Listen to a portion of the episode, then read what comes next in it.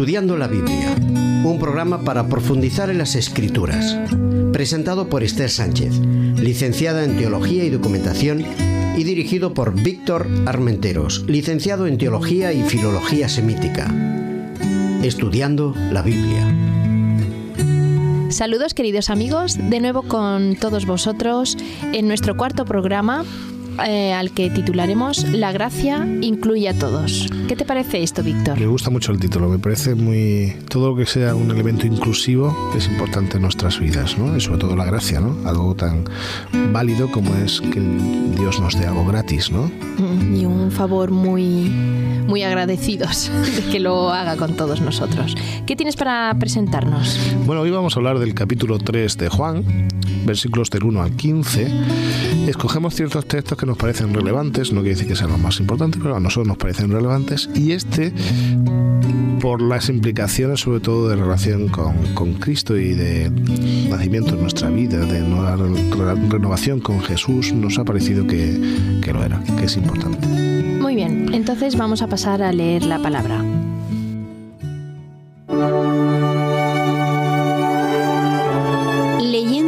La palabra.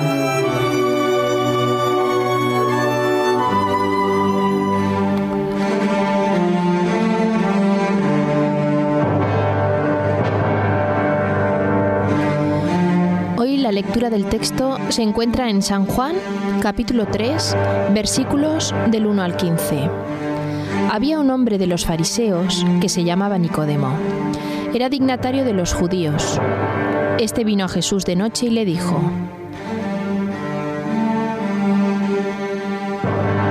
Rabí, sabemos que has venido de Dios como maestro, porque nadie puede hacer estas señales que tú haces si no está Dios con él. Le respondió Jesús, de cierto, de cierto te digo, que el que no nace de nuevo no puede ver el reino de Dios. Nicodemo le preguntó, ¿cómo puede un hombre nacer siendo viejo? ¿Puede acaso entrar por segunda vez en el vientre de su madre y nacer? Respondió Jesús, de cierto, de cierto te digo, que el que no nace de agua y del Espíritu no puede entrar en el reino de Dios. Lo que nace de la carne, carne es, y lo que nace del Espíritu, Espíritu es. No te maravilles de que te dije, os es necesario nacer de nuevo. El viento sopla de donde quiere y oye su sonido, pero no sabes de dónde viene ni a dónde va. Así es todo aquel que nace del Espíritu. Le preguntó Nicodemo, ¿cómo puede hacerse esto? Jesús le respondió, Tú, que eres el maestro de Israel, ¿no sabes estas cosas? De cierto, de cierto te digo que de lo que sabemos hablamos y de lo que hemos visto testificamos, pero no recibís nuestro testimonio. Si os he dicho cosas terrenales y no creéis, ¿cómo creeréis si os digo las celestiales? Nadie subió al cielo, sino el que descendió del cielo, el Hijo del Hombre que está en el cielo. Y como Moisés levantó la serpiente en el desierto, así es necesario que el Hijo del Hombre sea levantado, para que todo aquel que en él crea no se pierda, mas tenga vida eterna.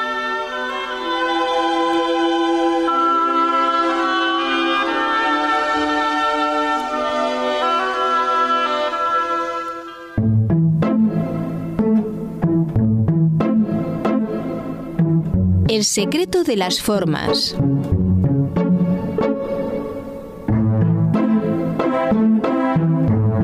Bien, vamos a ver cuál es el secreto de las formas que este texto nos presenta.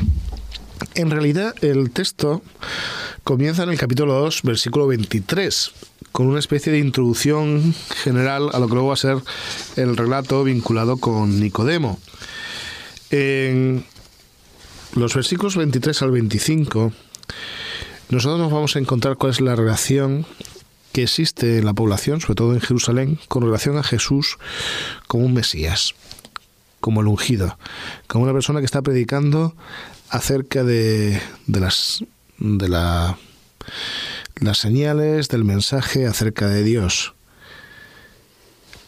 A continuación vamos a encontrar versículos del 1 al 12 cuál es la reacción de los fariseos.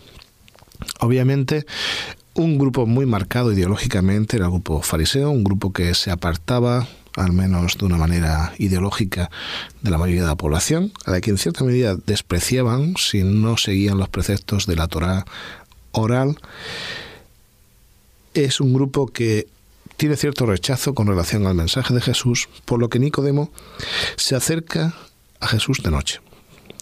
Podríamos dividir estos versículos sobre todo en una primera parte, que es cómo se presenta y cómo se adhiere Nicodemo a Jesús, y una segunda parte de cómo Jesús plantea el concepto de incredulidad que tiene Nicodemo. A continuación, versículos 13 al 25, vamos a encontrar al concepto del Mesías ensalzado como fuente de vida y como norma de conducta. Una idea muy interesante, sobre todo hablando de alguien que es un fariseo, de lo que luego comentaremos más adelante. Esta estructura que nosotros vemos, nuevamente se puede clarificar si practicamos lo que hacíamos en el programa anterior. ¿Recuerdas, Esther, que hacíamos una práctica de narratología? ¿eh? Sí, que era muy interesante, de una manera muy visual. Bueno, pues vamos a hacer lo mismo. Vamos a tomar una hoja en blanco, vamos a ir haciendo nuestros cuadros. Recordáis que había tres tipos de plano, un plano cercano, más íntimo, un plano medio y un plano general. ¿De acuerdo? Eh, vamos a intentar ver en estos planos qué se refleja. ¿De acuerdo? Fíjate, vamos a ver el primero, ya que decíamos que del 23 al 25 formaba parte de la perícopa, o sea, de, esta, de este texto globalmente.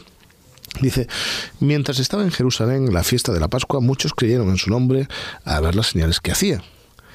Pero Jesús mismo no se fiaba de ellos, porque no los conocía a todos y no necesitaba que nadie le explicara nada acerca del hombre, porque él sabía lo que hay en el hombre.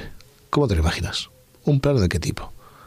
Yo creo que es general, ¿no? O medio. En principio, al menos la gente se le ve, ¿no? Quizá luego se acerca al rostro de Jesús y podemos ver un poco el conocimiento de Jesús sobre los hombres, ¿no? Saber lo que había en conocer hombres. Está hablando de un Jesús, un, gran psicólogo, y entonces creo que el plano general para un primer plano. Creo que haría un zoom y luego acercaría la imagen. exacto. Uy, nos estamos convirtiendo en especialistas. ¿eh? Tenemos que dedicar a esto. Dice, había un hombre de los fariseos que se llama Nicodemo dignatario de los judíos. ¿Plano medio? un plano medio, ¿no? Plano medio, ¿no? Se va acercando hacia Jesús. Vamos eh, viendo venir a Nicodemo, ¿no? Vale, este vino de noche a Jesús y le dijo, Rabí, sabemos que has venido de Dios como maestro, porque nadie puede hacer cosas que tú haces, estas señales que tú haces, si no está Dios con él. A lo que le respondió Jesús, ¿Crees que los planos se van acercando poco a poco? Sí, por supuesto. Veo ya los rostros de Nicodemo y Jesús en primer plano, ¿no? Muy bien, ambos rostros. Jesús dice, de cierto, de cierto te digo, que el que no nace de nuevo no puede ver el reino de Dios. A lo que le, le pregunta Nicodemo, ¿cómo puede un hombre nacer siendo viejo? ¿Puede acaso entrar por segunda vez en el vientre de su madre nacer? A lo que Jesús le contesta, Nicodemo le vuelve a preguntar y Jesús le vuelve a responder nuevamente. Eh, el texto nos sigue indicando que de, tal manera amó al, mundo que ha dado su hijo. Ya se sale, el texto se sale de, de la línea de pensamiento del relato y no entraríamos en narratológicamente porque es un discurso más teológico. Pero es muy curioso cómo se ha ido acercando progresivamente de una imagen más global poco a poco a una imagen más cercana, a ese mensaje íntimo.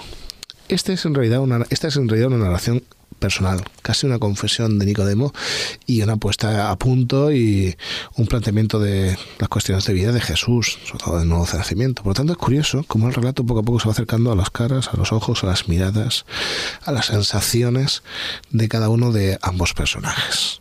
Oye, qué curioso, Víctor, perdona. Qué curioso que se acerque Nicodemo de noche, ¿no? Claro, no quería ser visto, ¿eh? es el objetivo, es estamos lo que llamaríamos una noche casi americana, ¿no? el tipo de noche. Necesitaríamos un eh, plano. Claro, bajo un olivo, eh, un candil en la zona alrededor, con un claro oscuro. Con un poco de misterio, ¿no? Claro, esta, esta, imagen está llena de claroscuros todo el rato. Es una imagen muy interesante, muy íntima, ese tipo de confesiones que hacemos cuando estamos en campamentos o ante el fuego de un hogar, ese tipo de confesiones íntimas que se hacen ante seguramente poca luz. Muy bien. Y alguien que busca a Dios pero que no quiere que nadie lo sepa, ¿no? De momento. Muy bien.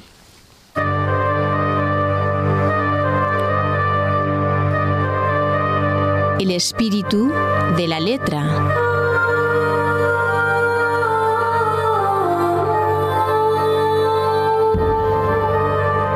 Bien, ¿cuál es el espíritu de la letra? Supongo que tenéis preparados ya vuestros rotuladores. Vamos a subrayar algunas palabras que son interesantes.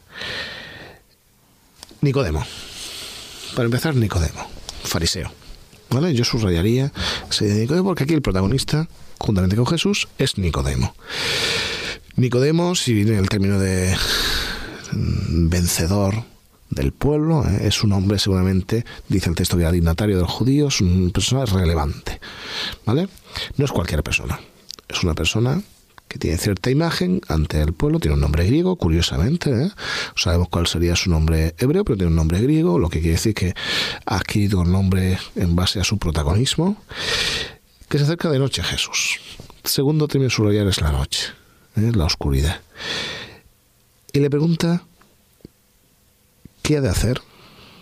¿Eh? Hace muchas señales, porque nadie hace señales como tú, le llama rabí. Hay un juego de palabras muy interesante, ¿eh? el concepto de rabí, maestro, rabí. Sabéis que en aquella época una persona admirada que enseñaba se llamaba, se llamaba así, eran los rabanes, los maestros, los muy admirados por parte de la gente, y a Jesús lo trata así.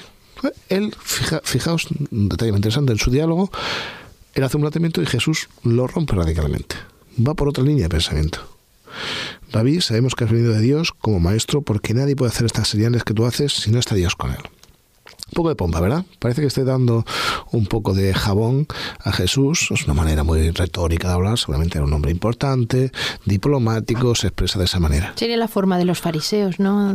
Sí, además es un hombre elegante, supongo que culto, que quiere entrar y es una manera, ¿sabes? Es más agradable entrar hablando de una manera así laudatoria, ¿no? Que de otras maneras. A lo que Jesús le contesta, ciertamente, esta es una expresión muy hebrea, yo lo que te digo es que si no nace de nuevo, alguien no puede ver el reino de Dios. Fíjate cómo parece que no tiene que ver nada el discurso. Jesús no entra a retórica, Jesús entra a vida. Y para la vida, si tú quieres ver el reino de Dios, hay que nacer de nuevo. El planteamiento religioso que está haciéndose hasta ese momento Nicodemo es incorrecto. Tiene que cambiar de actitud. Nacer de nuevo. La frase que yo subrayaría hoy porque luego ya hablaremos de ello, tiene implicaciones muy importantes. es curioso porque Nicodemo sigue con el mismo elemento de retórica, ¿no? Eh, estaban acostumbrados, ¿eh? en la cultura tanaíta, estaban acostumbrados a esa especie de debates en que uno dice, otro contesta, uno dice, otro contesta. Es, es casi a veces un, un diálogo, diálogo casi de sordos, ¿no? ¿Cómo puede el otro no escucha, ¿no? Claro, ¿no? ¿Cómo puede alguien nacer de nuevo siendo viejo? Es que va a introducirse en el seno de su madre, que ya está a cierto punto de ironía. Ironía, sí. A lo que Jesús es radical, antes de punto de ironía. ¿eh? Te digo ciertamente. De nuevo, ciertamente. Es curioso, ¿eh? Vamos a repetir eso. De cierto te digo, de cierto te digo. O sea, es la certeza, que es una palabra que me encanta. Por otro lado, Jesús tiene la certeza. Nosotros a veces intuimos cosas. No, no, Él lo sabe. Yo te digo, de, ciertamente te digo, que el que no nace de agua y del Espíritu no puede entrar en el reino de Dios. Y entonces hace una argumentación muy bonita. La carne nace de la carne y el Espíritu del Espíritu. Lo material es lo material, pero hay todo un mundo por encima de lo material, es lo espiritual. Y compara con el viento. Es curioso porque Jesús hace un juego de palabras. El viento y el espíritu son un mismo elemento. ¿Vale? Es el neuma. Es aquello que suena a nuestro alrededor, que nos da frescor, que roza en nuestra cara ayudándonos un día de, de calor a estar más frescos. Ese ese espíritu, ese viento, es el que nos cambia. O sea, necesitamos de algo más allá de lo material. A lo que Nicodemo le pregunta, ¿y esto cómo puede ser? Nicodemo ha entrado en el diálogo. Es curioso, ¿eh? Dios, Jesús ha salido a tocar su corazón y entra. A lo que Jesús, curiosamente, lo va a contestar irónicamente. Tú eres maestro de Israel y no sabes, de qué va esto. Y de nuevo, de cierto, de cierto te digo. Fíjate, la tercera vez que Jesús dice esto. Esto es cierto. Lo demás no lo sé, pero esto es cierto. A veces no sabemos de lo que hablamos, pero yo sí sé de lo que te hablo. Es muy interesante porque el relato nos va a hablar de lo verdadero, de la salvación. La salvación no es jugar a hacer de teólogo, hacer de religioso. La religión es relación. Y sobre eso quien más sabe es Jesús. Y Él nos aconseja nacer de nuevo.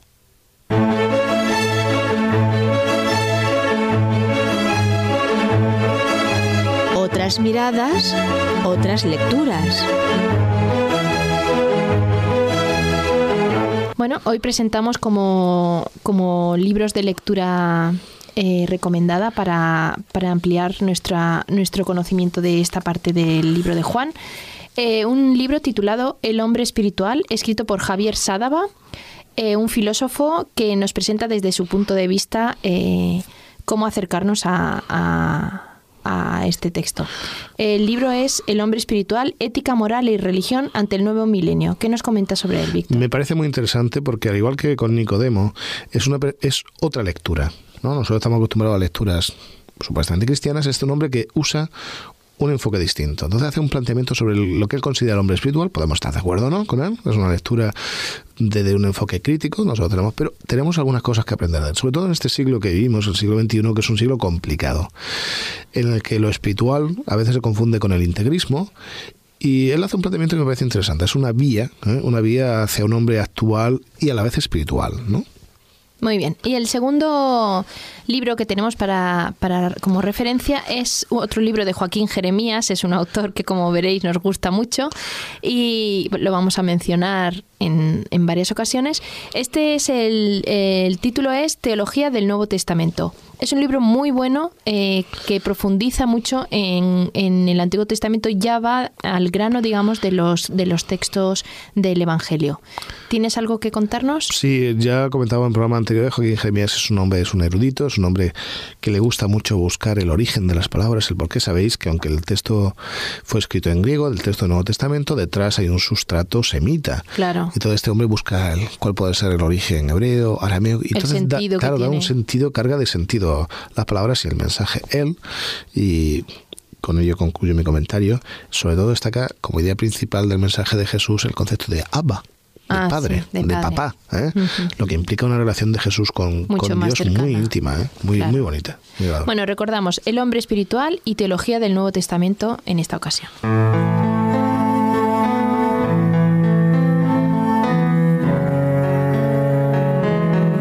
Releyendo la palabra.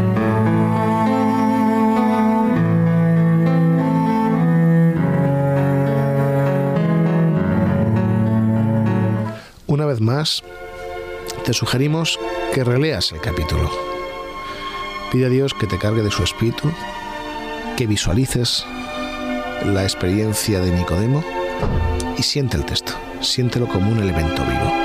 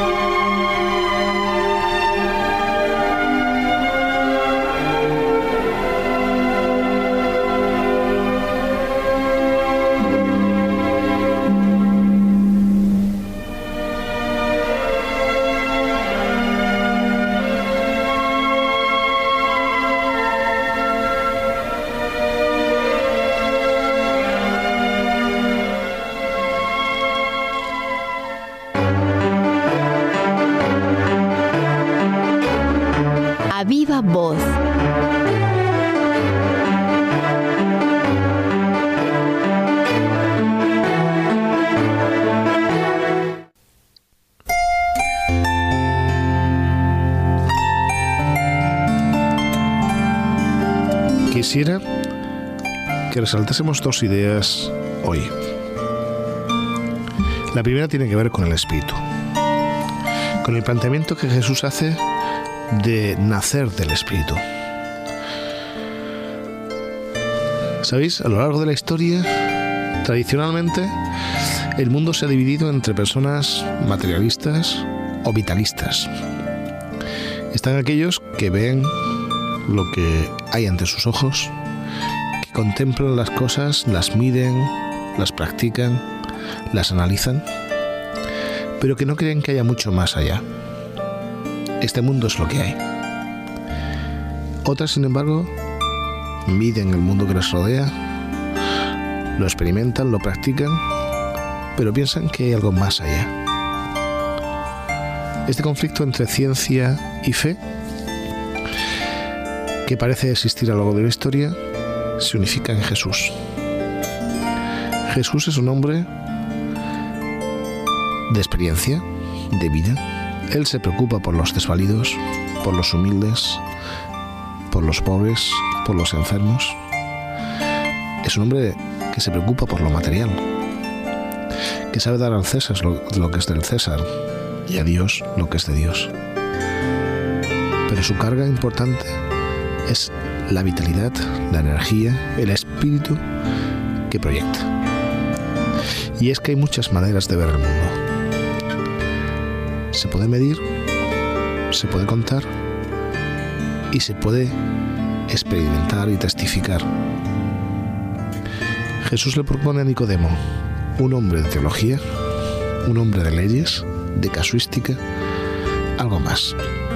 Algo más que las cosas y que lo material. Le propone el espíritu. Y hay que nacer de nuevo. Hay que cambiar de mente. Porque en ocasiones nuestra mente es la herencia de toda una corriente de pensamiento con visión corta. Nosotros, que disfrutamos de nuestra lengua, representamos en El Quijote dos de esos personajes.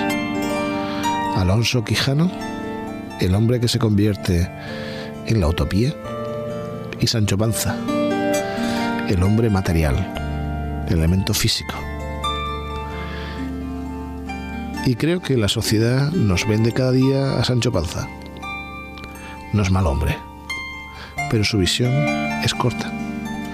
Y al final terminamos todos eso, gobernando ínsulas baratarias, pequeños mundos mediocres descargados de esencia superior. Yo os propongo que seamos más Quijotes, que creamos en ideales, seas o no seas hombre de fe, seas o no cristiano, ten ideales, cree en las utopías, intenta llevarlas a la práctica, que tu mente nazca de nuevo.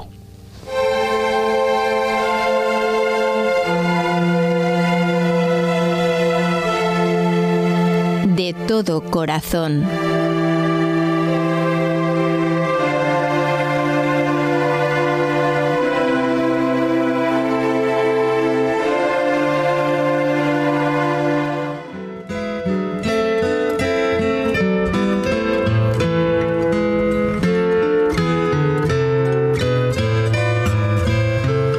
finalizar nuestro programa hoy, eh, quiero que escuchéis una canción de Juan Sebastián Bach.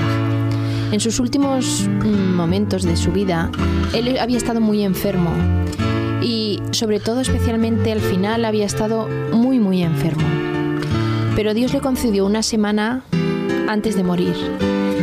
Esta canción la compuso en esa semana, en esa semana que le quedaba para su muerte. Esta canción para Bach es una alabanza a Dios por todas las cosas que nos ofrece.